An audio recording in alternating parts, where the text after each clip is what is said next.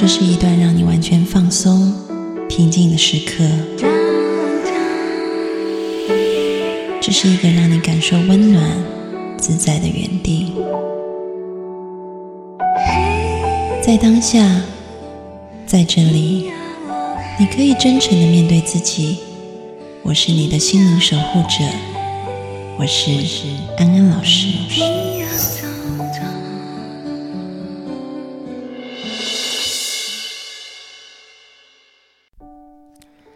各位听众朋友，大家好，欢迎收听安心 So Good，我是安安老师。又到了每一周和各位听众朋友在空中相会的时间。今天我们要来回答听众朋友的问题。在回答之前，安安老师要说，如果有问题想要问我的朋友，你们可以加入安安老师的微信公众号，请搜八个字“读心女神安安老师”。关注以后呢，里面有我要提问的环节，照着做就可以喽。那我来念一下这位听众朋友的问题：安安老师好，收听你的节目很长时间，是你的忠实听众。两年前我曾经向你提问，你的回信给了我很大的帮助，真的非常感谢。现在我又有一个问题，希望你帮我解答。马上就是我二十六岁的生日了，可是我一次恋爱都没有谈过。现在见到男生，我也会不自觉觉得害羞。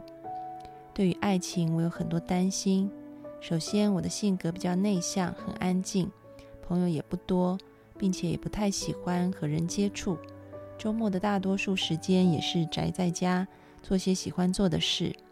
作为女生，我也不太擅长逛街。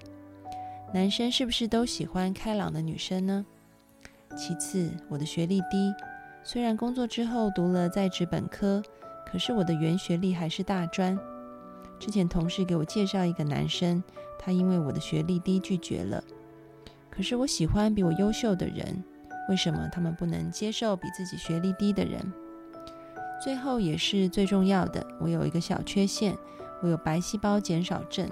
虽然这不是什么疾病，但我的身体素质不如别人强壮，比正常人容易感冒。一个冬天感冒两次，我想没有谁会想和一个病秧子生活，真的怕男生会嫌弃我的缺陷。还有我的工作比较忙，可能以后也会跳槽。作为一个单身女青年，我的生活真是一团糟。身旁的人都很好奇，我的形象很好，为什么不谈恋爱？他们哪里知道我的这些缺点？原来的我对一个人生活很有自信，享受单身。有更多的时间提高自己，可是现在我身边很多朋友都准备结婚了，我还是没有变成优秀的我。确实，我有些慌了。我开始担心我的老年生活会特别孤独，别人都是阖家欢乐，我是独生子女。我和我的父母感情特别好，他们也没有催我，但我知道他们也担心我以后的生活。原来我觉得自己配不上爱情，现在我觉得应该去谈一次恋爱。我真的会遇到一个喜欢我的人吗？真想找到那个喜欢我优点又接受我缺点的人。很多时候，我幻想自己的爱情，我知道那些都不是现实的。我是不是应该尝试相亲活动？可是我真的不知道怎么办好。安安老师可以给我一些建议吗？安安老师听完了你的故事，那么同样的，我也想先用一个故事来告诉你。也告诉各位听众朋友，这个是一个真实的案例。财新杂志他们有票选二十世纪最佳的经理人，选出来的是奇异的前执行长杰克威尔许。那么他以前是从一个基层工程师干起，哈，然后他进入奇异，然后一路往上爬，做到执行长的位置。那么。在美国经历了经济不景气的时候，他也一路的这样子带领公司。从他上任开始，奇异的市值是一百三十九亿美元，一直到他嗯就是退任的时候是四千九百亿美金。嗯，所以他真的是一个非常厉害的人。如果我们这样光听他的这个表现的话，但是你知道吗？他有一个。缺陷啊，就是他讲话会有点口急，所以口急通常他讲话会讲重复。然后呢，他说他以前只要每一次去餐厅点餐的时候，他明明想吃一份呃尾鱼三明治，但通常服务生都会送两份来，因为当他跟服务员说我要吃一份 tuna sandwich 的时候，因为他口急有语言障碍，所以他讲话会结结巴巴，那他的 tuna 就会变成 t tuna 这样，所以服务生就会以为是两份啊。然后不止这样子，他说，如果你嗯翻看他以前呃这种在求学时代的照片，他参加这些球队啊或班上的这些照片，他通常都是最矮小的那一个，嗯，所以他说他一路以来，如果就外在条件论，他的身材，然后他的呃语言表达，其实都是很糟的，但是呢，他说他很感谢他的妈妈。因为他妈妈就会跟他说，当他觉得很挫败，他讲话会口疾的时候，他妈妈就会说：“不要紧，那是因为你太聪明了，所以你的舌头跟不上你大脑的速度。”他说：“不只是这样子哦，就是在很多事情上，当他觉得很挫败的时候，他的母亲都是用一种方式让他觉得很有自信。所以他说，即便他的外在条件没有很好，但是他内在真的是一个很有自信的人。”所以他勇于去面对挑战，然后也愿意去接受这些挑战，啊，最终啊获得了成功。所以你可以看到，当我们一个人一直要去挑自己毛病的时候，是绝对有的。就像你看到自己好像浑身缺点，但是你也说了，你周遭的朋友都觉得你挺好的，那你可能会说，那是因为他们不知道我有这些缺点啊，嗯。但是当你把这些缺点写出来的时候，我相信无论是安安老师也好，或者是很多听众朋友听到了也好，都会觉得哇，我自己检讨一下，可能安安老师自己的缺点都比你多太多了啊。所以现在的问题不是怎么样去得到你想要的爱情啊，或者是想要结婚，而是我们要回来看更本质的问题。嗯因为想要结婚、想要爱情的这个点，可能带出的是我们更加深层的，我们需要去看见的一件事情，那就是原来我对自己是这么没有自信的。而自信心真的是很重要、很重要的一件事情。就像我刚刚说的杰克·威尔许的例子，可能就外在条件来讲，他真的不怎么样，但是因为他很有自信，所以呢。他可以在这些外在条件不好的情况下，仍然啊去往着自己的目标前进。而人是会成长的，啊，人是会思考的，人是可以行动的。透过不断的成长、思考、行动，他就越来越靠近他的目标。所以今天呢，安安老师要来跟你谈一谈自信心的问题。这件事情很重要。自信其实就像一个放大镜，你原本的潜能啊，可能是一，但是透过自信的这个放大镜放在前面，这个潜能就可以被放大。那么如果自卑呢，它就是一个缩小镜，你本来有一的，但是这个自卑放在前面，这个原本的潜力、原本的能力可能就变成零点五了啊，因为它就被缩小了。所以自卑会让我们事倍功半，但是自信会让我们事半功倍，嗯，所以这个划不划算是很划算的事情，我们要好好把握啊。那当你有自信的时候，你可以把潜能运用出去，然后呢，你就会勇于挑战。那当你愿意挑战的时候，你同时就提高了成功的几率。但是如果你自卑呢？那就是相反的方向，你碰到很多事情，你会不愿意去做，不愿意挑战，那自然而然，你成功的几率就下降了，因为你投入的这个次数是少的。这个用很简单的数学比例就可以算出来。假设你愿意投入一百次，成功几率是百分之一的话，那你至少有一次的机会成功。但如果你只投入五次的话，那你一次都拿不到啊。所以自信就像我们前面的这个。一百啊，或者是一，然后后面的成功率可能就呃取决于你的能力好不好啊，所以这两件事都必须要同时并存，你才能够一百乘以。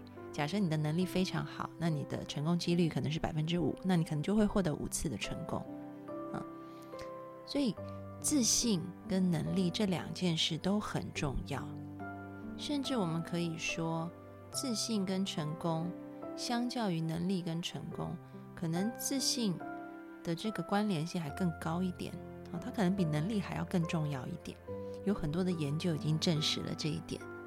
安安老师来举一些研究上面的例子啊。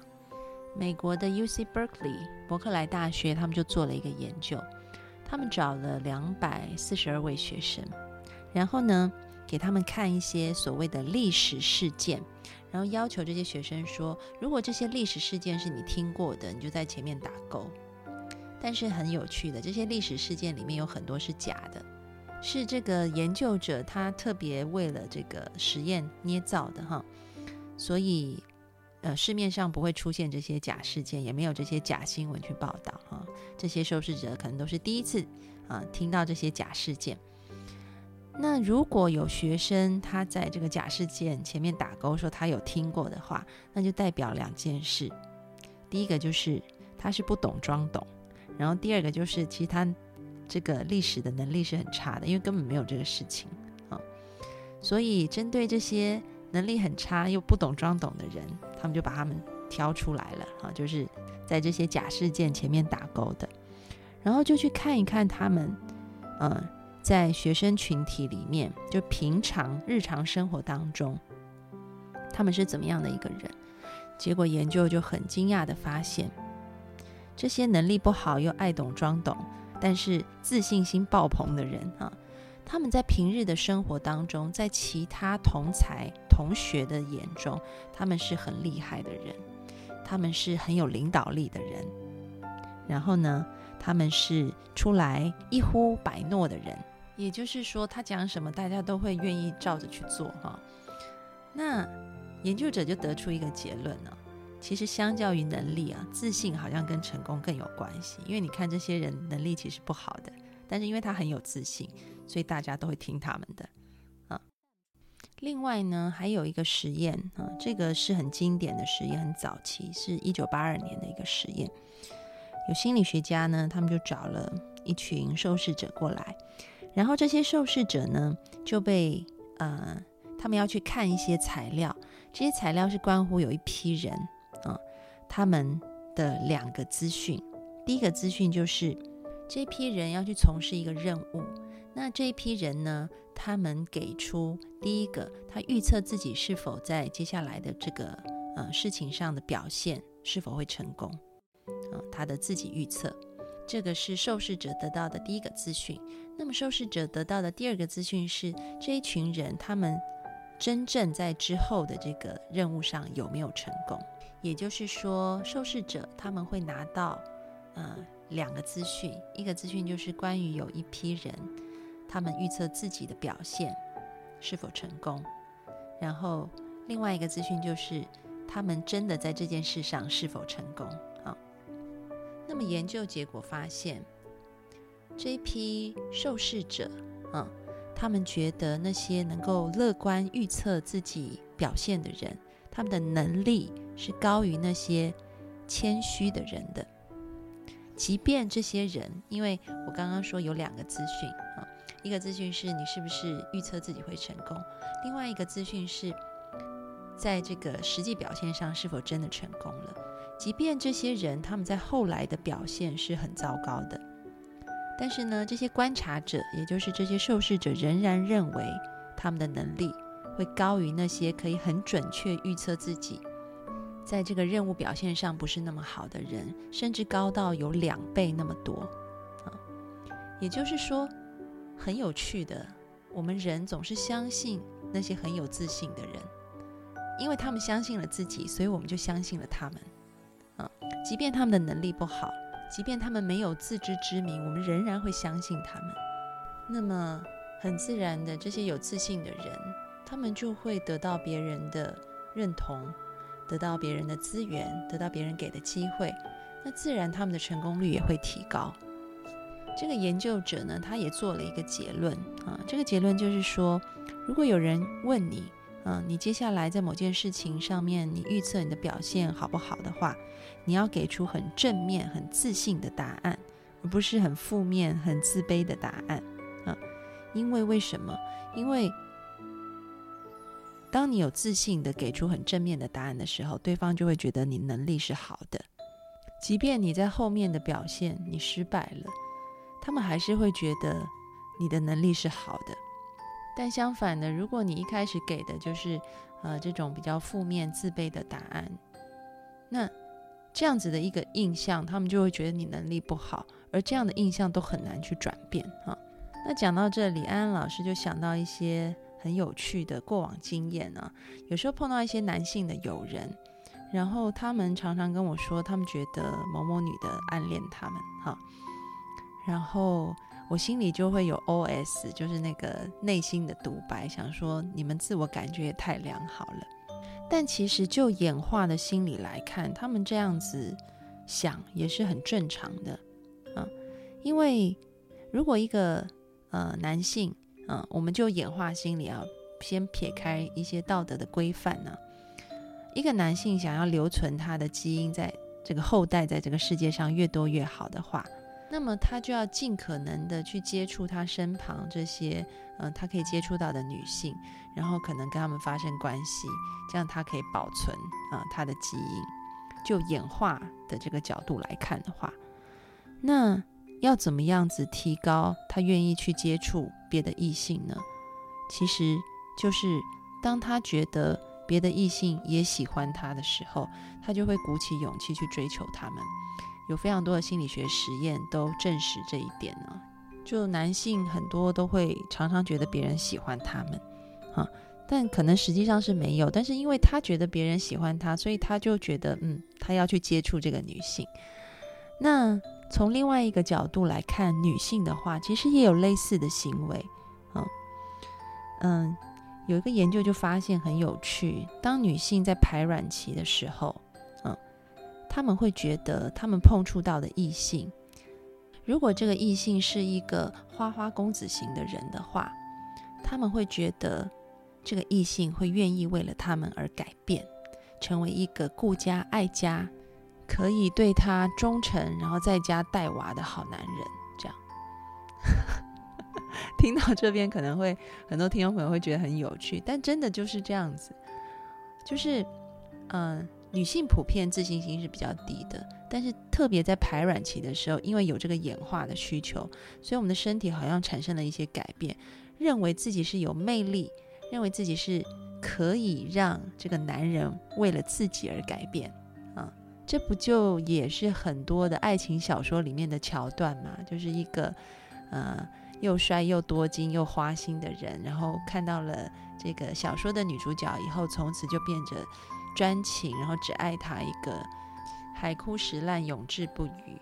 其实你也会觉得很奇怪，这在很多的韩剧里面也都不断的去强调这一点啊，完全的满足女性对于自信的一个呃提升的那种美好的感受。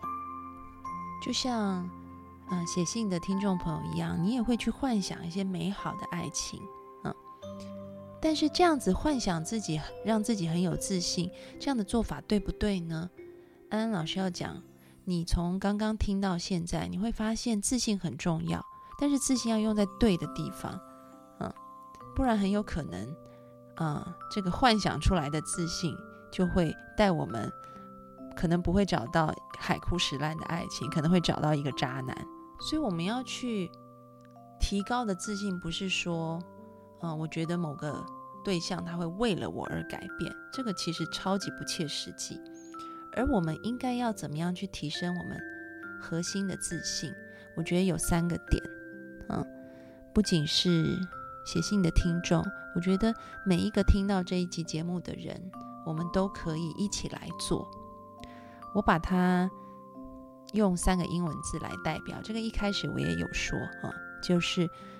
我要相信我自己可以 grow, think, and act，就是我愿意相信我自己，我是可以持续成长的。我愿意相信我自己是可以有理性的思考的，我愿意相信我自己是可以积极去行动的。那安安老师一点一点来说，首先你要先相信自己是可以持续成长的，即便你现在感觉你的能力可能不够都没有关系。但是当你保有你对于自己持续成长的自信的时候，你就愿意花时间去精进自己，提升自己的能力。然后，当你在提升自己能力的这过程当中，你会发现其实你很快乐。然后呢，你的自信心也会随之提高。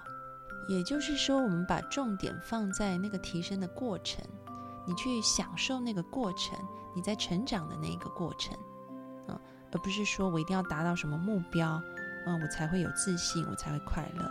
而是当你每天有一点一点的进步的时候，啊，这种纳米级的进步，你都是开心的，因为你发现自己这一刻已经跟上一刻不太一样了，那你就是享受在那样子的进步当中，啊，这个是第一点，我们相信自己可以持续的成长 （growth）。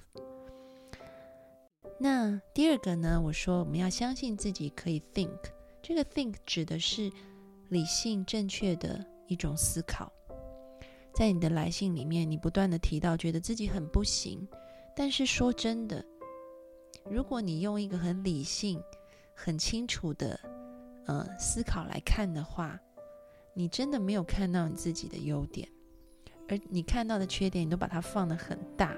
这个就是我们说，嗯，在认知扭曲里面啊，以偏概全或者是夸大自己的缺点。觉得有一点点小缺陷都不行的。说真的，比如说你说你身体不好，嗯，这个一年会冬天会感冒两次。那安安老师还得过非典，又得过禽流感，也并没有呃一个异性觉得跟我交往的时候这两个点是很严重的，嗯，或者你说觉得自己嗯很宅。哦，都常常在家里面，朋友不多。那安安老师要说，我才是一个标准宅女，嗯，我是不太喜欢出门的。我一周可能就出门一两次，一次把所有的事情都办完，所以其实你觉得的是缺点，可能在别人眼中看来都是一个很正常的事情。我们要回归一个理性正确的眼光去看待我们自己，甚至是用一个很美丽的。充满爱的眼睛去看自己，就像我们前面提的那些例子，这些人可能能力根本不好，但是他们都非常感觉良好。而当你自我感觉良好的时候，别人也会觉得你很良好。我们前面的研究都已经说了这些，嗯，所以我们要懂得去思考，这个思考可能包含了理性思考，也包含了正向的思考。嗯每天去看看自己的优点，然后因为这样的优点，你要感觉到开心，感觉到自信，你的身体很自然的就会散发一种气场，一种光芒。安安老师年轻的时候，曾经啊，那时候学生时代，然后嗯，因为我长得很高，我一米七六，所以就被选去当模特，我就一面打工当模特，一面在念书。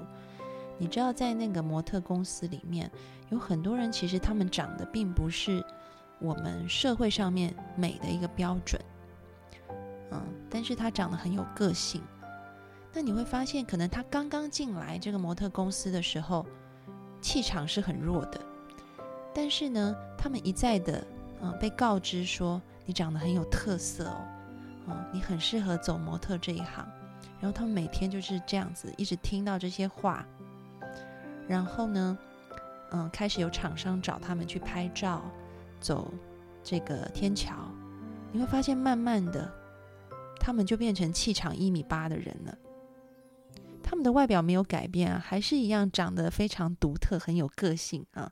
可能不是社会上美的标准，但为什么他的自信提升那么多？你会觉得，他本来一个邻家小女孩，然后变成一个明星，嗯，气场非常强的人。那就是因为他的思考转变了，可能他以前想的是我不够漂亮，我只是长得很高，但是我的眼睛小，皮肤黑，鼻子塌，牙缝还很大。但是他进来模特公司，如果每个人都告诉他说你长得真的好有特色，这就是国际时尚杂志要的人，然后他也得到了这样的机会以后，他就会觉得，对我真的就是巨星，我是国际名模，那个范就出来了，那个气场就出来，那个自信就出来了。所以，我们怎么思考自己很重要，嗯，所以安安老师要鼓励你，你不要管你自己觉得，啊，是不是很多外在条件符不符合这个社会标准，或者是你自己以前定的标准，但是从今天起，你就要以一个理性的思考，以一个正面的思考去看待自己，看到自己的优点，那缺点根本也不是缺点，让你的自信心可以起来。那么讲到第三个，我们要相信自己是可以 act，就是相信自己是可以行动的。在我们要去做一些突破的时候，嗯，可能我们心里就会没有底气，觉得好困难呢，所以很快的就放弃了。但是这边的相信自己可以 act，其实是一种能动性。你愿意相信自己，嗯，是有自信的，能够在碰到困难的时候。可以有解决的对策，也就是说，你要告诉自己，办法总比困难多。因为我们人生不如意十之八九，嗯，我们常常会碰到很多的坎。那碰到坎的时候，没有自信的人通常就会放弃。但是如果人生要继续往下走，你就必须跨过一个又一个的坎。所以这时候，你就要告诉自己。我相信我一定可以从这些困难当中收获些什么。这些困难对我来说是有意义的。如果我这样放弃，就太可惜了。我愿意再试试看，即便可能是失败的，我都会从这个失败里面获取我要学习的功课，而可能这些功课就会帮助我成功。所以你就具有了这种行动的能力。那当你能够。依靠这种行动能力，跨过了几个坎以后，你的自信心就出来了。那你就更愿意去面对挑战。当你愿意面对挑战去行动的时候，你才有可能有成功的机会。不代表你一定会成功，但至少你有机会成功。但如果你连这个行动都不愿意做的话，那根本就不可能有任何成功的机会。所以，相信自己的行动是能够在遇到困难的时候有对策去解决的，那可以帮助你有勇气往下走。啊，所以我们看了一下，要相信三件事情：相信自己可以持续成长，相信自己可以有正确的思考，也要相信自己可以积极的行动。那么，我相信透过这样子的步骤，你的自信心会提高。而当你自信心提高以后呢？很多这一个你生活里面，无论是你的婚姻、爱情，或者是其他的事情，都会从原本的这个压力山大变成小菜一碟，你就可以轻松的过你的人生。讲到这里，是不是各位听众朋友也都很想要过上一个很自信的人生呢？那么我们要先测测看，你是不是真的自信心？啊，有一些问题，安安老师在这边准备了一个小测验啊，大家都可以做的。嗯，这个测验是 Rosenberg Self Esteem Scale，嗯，翻成中文就是罗森伯格自信心量表。它是目前世界上最普遍用来测量自信心的量表。那我们要怎么样测呢？大家可以关注安安老师的公众号，请搜八个字“读心女神安安老师”，然后关注以后。再呃进来回复自信心三个字，你们就可以得到这个量表，去测测看你们现在自信心的程度是多少。如果很健康的话，那么安安老师恭喜你，你正迈向成功的路途。那么如果测出来自信心很低，就请服用今天给的三铁解药。I can grow, I can think, I can act。相信你一定也会变成一个自信心满满的人。祝福大家，我们下次见，拜拜。